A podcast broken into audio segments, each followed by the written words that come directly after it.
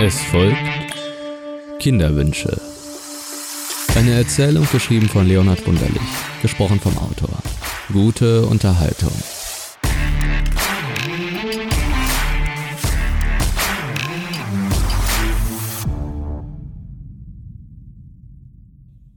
Gehe ich recht in der Annahme, sie richtig verstanden zu haben, wenn ich Folgendes einmal paraphrasierend wiedergebe.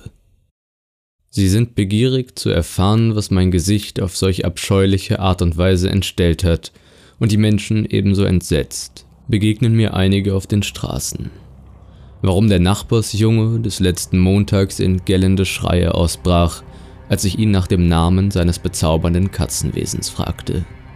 Wie es dazu kam, dass der Kassiererin des nahen Krämerladens Visage nach meiner Erkundigung die Ankunftszeit der neuen Rubbellose betreffend in schockhafte Starre und kalte Bleiche verfiel. Weshalb sich der Körper der alten Witwe nicht weit von hier in Krämpfen verzog, nachdem ich ihr meine Beihilfe im Beschneiden der Hecken angeboten hatte. Warum ich, seit wir uns haben zu Kindertagen nicht mehr gesehen, alleine auf diesem alten Landgut wohne, wenn doch das Leben in den heranwachsenden Städten pulsiert und es hier von Zeit zu Zeit doch recht einsam wird. Habe ich recht verstanden? Nun gut. Ich werde meinem inneren Sträuben zuwiderhandeln und Ihnen jene vergangenen Vorgänge recht genau, gar eindrücklich erläutern. Aber seien Sie gewarnt. Es ist recht töricht, von einem Kind bestehende Verhältnisse als ebensolche anzunehmen, wächst es von den Eltern und dem Personal gut behütet auf und muss so über folgende Tage nicht fürchten, sich den Kopf zerbrechen.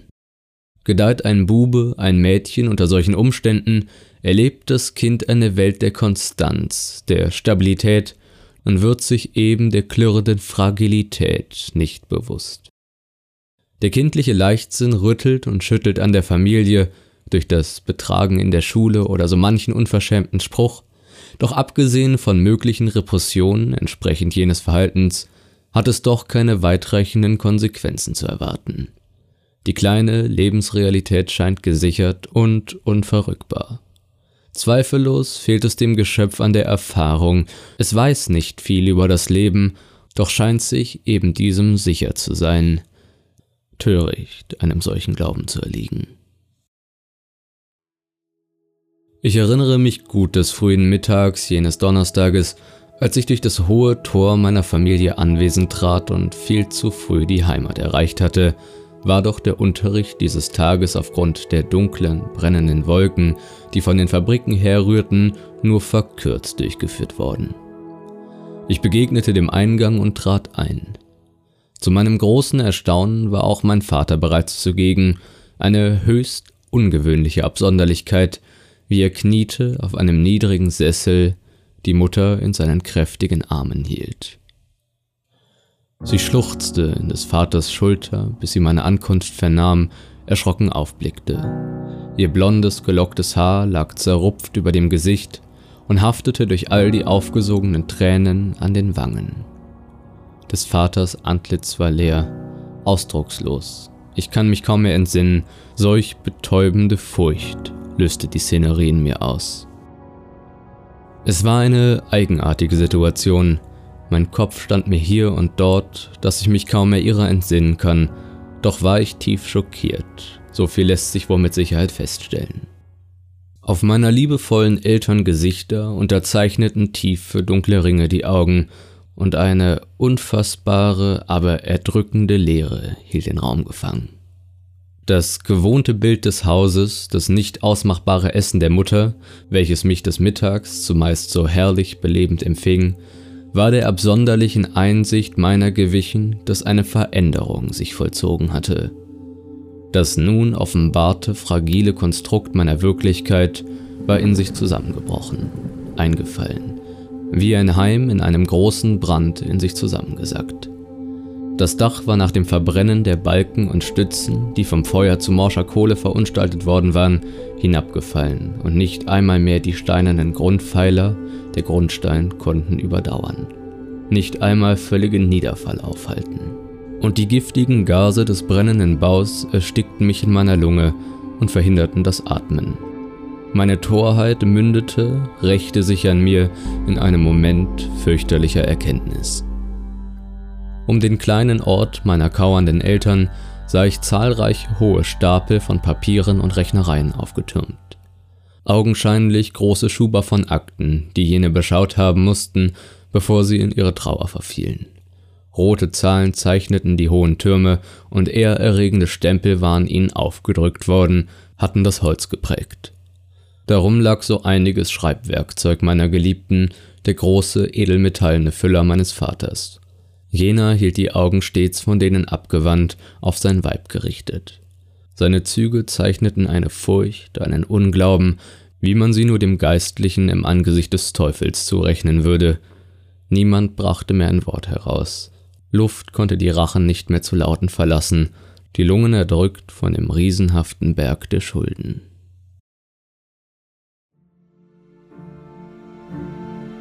Und der Schatten der Türme brachte Dunkelheit in unser Familienleben. Wir verloren das Haus, das Heim unserer Heimat. Wir zogen hinaus auf ein altes, verlassenes Landgut, weit raus aus der Stadt, und die Arbeit verblieb dort in der Ferne.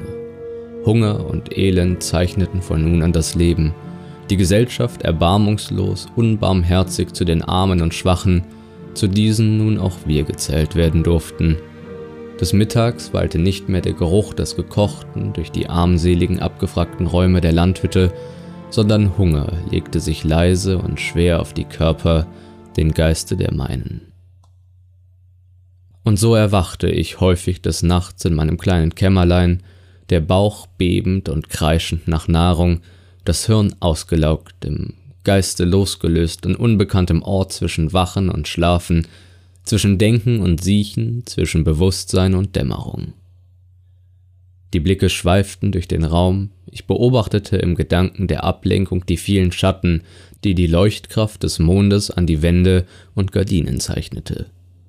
Ich spürte den Wind durch die Planken sich den Weg ins Innere an meinen Körper heranbahnen und er schauderte, schlotterte nach jenem stärkeren Stoß, den er mir versetzte. Ich hörte seine Geräusche, einige Tiere im Walde, nicht fern von meinem Bette, meinen Vater oder meine Mutter, ich konnte es nicht sagen, wie sie sich auf ihrem Lager hin und her warfen, in dem Glauben, in der Erschöpfung den Schlaf zu finden, und wie sie weinten. Und doch lastete eine unbeschreibliche Stille auf mir, erdrückende Einsamkeit, Leblosigkeit, Leere.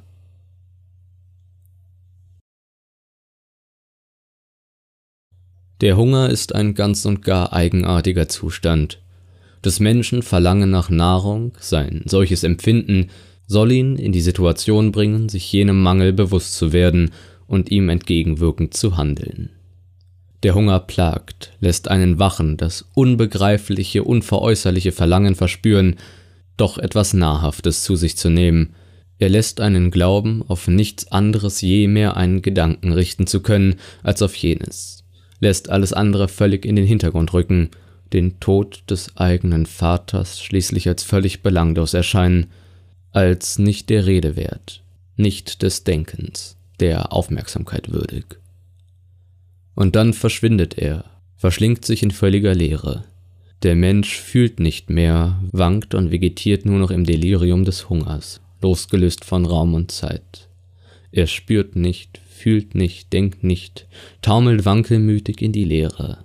Er glaubt nie wieder essen zu müssen, sonst noch den Leib in einer Form wahrzunehmen. Der Mensch, der den Hunger übersteht, ist frei und doch gefangen gehalten in der Gleichmütigkeit der eigenen Existenz. Doch kehrt der Hunger wieder zurück, macht er kurzen Prozess. Er fordert den Gleichmut des Menschen heraus, ihn zurück, befällt ihn mit schweren, schmerzbringenden Klauen, hält nur noch den Tod bereit.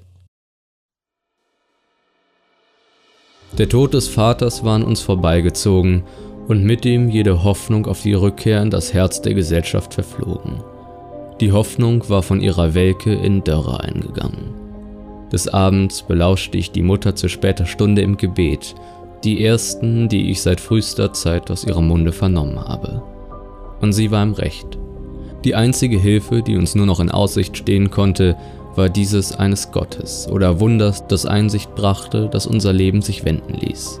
Ich hörte von meinem Bette aus die leis gemurmelten Worte, bis sie nach einer Weile in Tränen ertranken und im leisen Klagen und Weinen erstarben.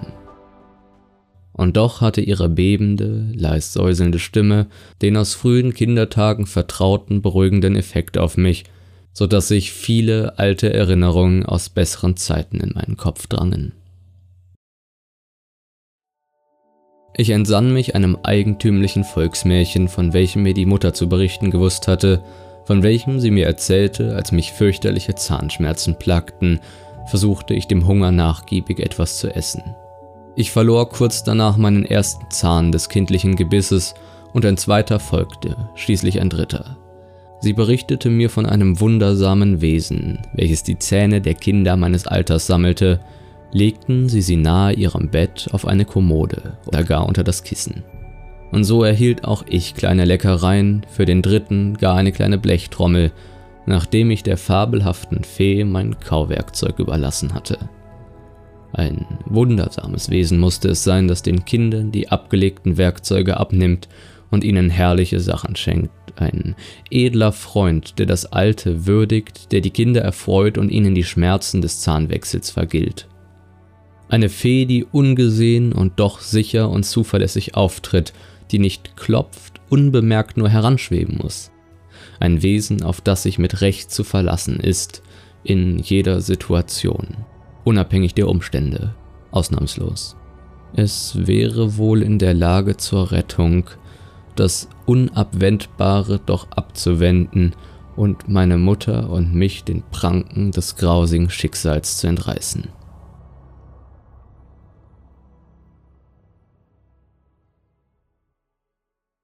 Das Garn schnitt den Raum in seiner klirrenden Spannung. Eine dreimal doppelt geknotete Schlinge band den alten, verfallenen Kachelofen, seinen schweren Guss. Es würde sich wohl eher der Faden entzweien, als dass das alte Gestein entwurzelt würde. Das andere Ende des Bindfadens mündete im Dunkel der Mundhöhle.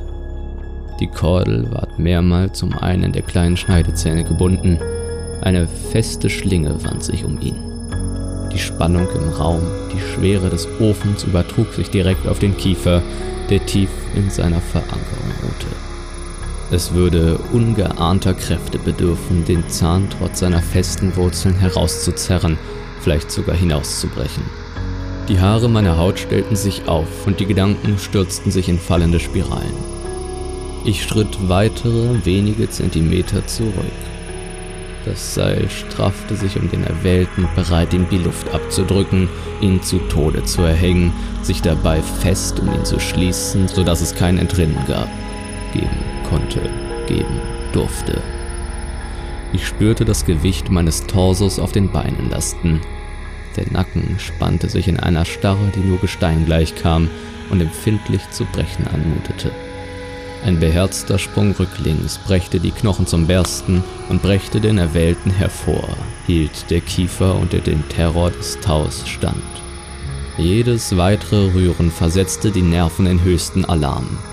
Meinen Kopf durchzuckten Schreie, die von innen her rührten, und meine Pupillen weiteten sich in der Furcht, in der Erwartung des Schmerzes, welcher mir durch mein eigenes, alternativloses Tun bevorstand. Mein Kopf spannte sich, als wolle er zerspringen und in tausend Fetzen von Gewebe und blankem Knochen zerbersten, und der Zahn hielt fest in seiner natürlichen Verankerung. Ich war bereit, dem Unausweichlichen entgegenzutreten.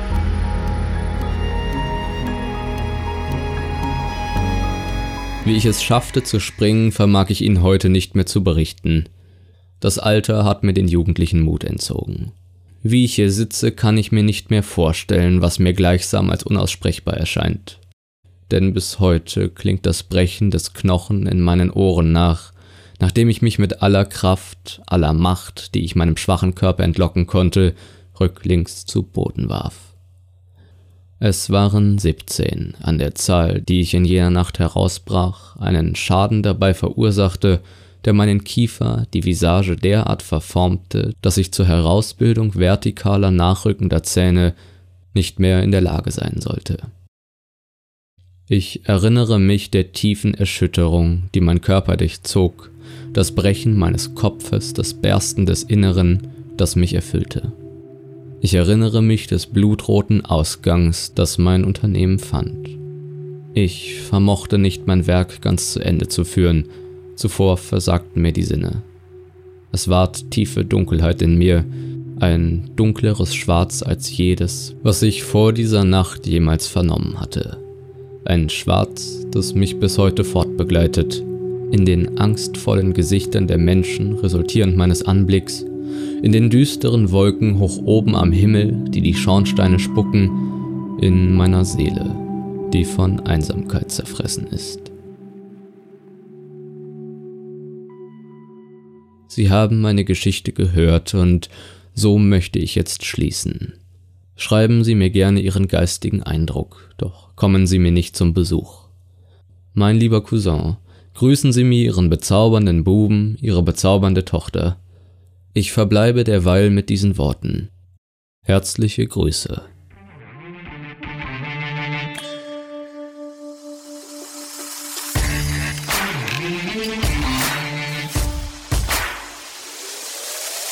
Sie hörten Kinderwünsche. Eine Erzählung geschrieben von Leonhard Wunderlich, gesprochen vom Autor. Eine Toxiety-Produktion. Zusatzinformationen finden Sie in den Show Notes. Sollte Ihnen das Gehörte gefallen haben und Sie haben nun Lust auf mehr, folgen Sie uns doch, um nichts mehr zu verpassen.